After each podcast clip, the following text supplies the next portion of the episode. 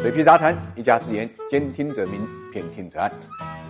大家好，我是水皮，欢迎各位来到 ESG 会客厅。我们今天跟大家聊一聊最近市场关注度非常高的虚拟电厂。八月二十六号呢，中国第一家虚拟电厂管理中心成立，就是设在南方电网深圳供电局的深圳虚拟电厂管理中心。根据报道啊，深圳的虚拟电厂呢，已经接入了分布式储能、数据中心、充电站、地铁等各种类型的复合聚合商十四家，接入的容量大概达到八十七万千瓦，接近一座大型煤电厂的装机容量。预计到二零二五年呢，深圳会建成具备一百万千瓦级可调节能力的虚拟电厂，逐步形成年度最大负荷百分之五左右的稳定调节能力。那么什么是虚拟电厂呢？其实就是通过先进的信息通信技术和软件系统，把各类分散的可调节的电源和负荷呢聚合起来，形成一个虚拟的电厂，进行统一调度和优化分配。也就是说，它并不是一个真正的电厂，而是一个将现有可调节的电量集中起来，然后呢协调分配资源，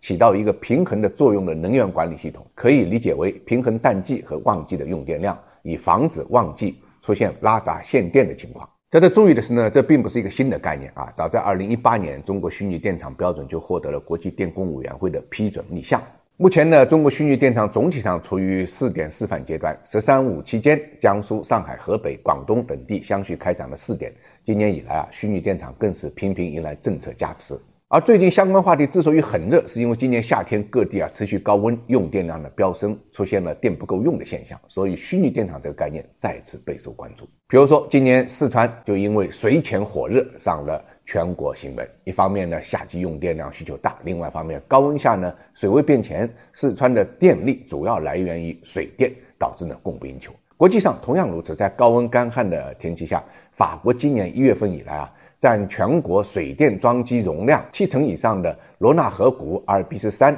以及蓝色海岸地区，水电发电量减少了百分之六十。今年一到五月份，意大利的水电发电量比去年同期减少了四成。如果是火力发电，一定程度上发电量是可以控制的，但是在碳中和目标之下呢，火电与风电、水电是此消彼长的关系，而风能和水能呢又具有波动性。所以供电的不稳定性问题就凸显出来。也就是说，虚拟电厂可以解决供电不平衡、不稳定的问题。根据国家电网的测算，如果通过火电厂实现电力系统的削峰填谷，满足百分之五的峰值负荷，需要呢投资四千亿；但通过虚拟电厂的话，投资则需要五百到六百亿，成本只是火电厂的八分之一。同时呢，虚拟电厂还会催生一个巨大的经济市场。据预测，二零三零年虚拟电厂的运营市场规模会超过四千五百亿，到二零五零年。虚拟电厂的投资建设规模会超过三百亿。目前 A 股纳入虚拟电厂概念指数的公司大概有五十家左右，其中十四家流通市值呢超过一百亿。值得一提的是，国外虚拟电厂的发展呢已经相对成熟。从二十一世纪开始，虚拟电厂的概念呢就在德国、英国、法国、荷兰这些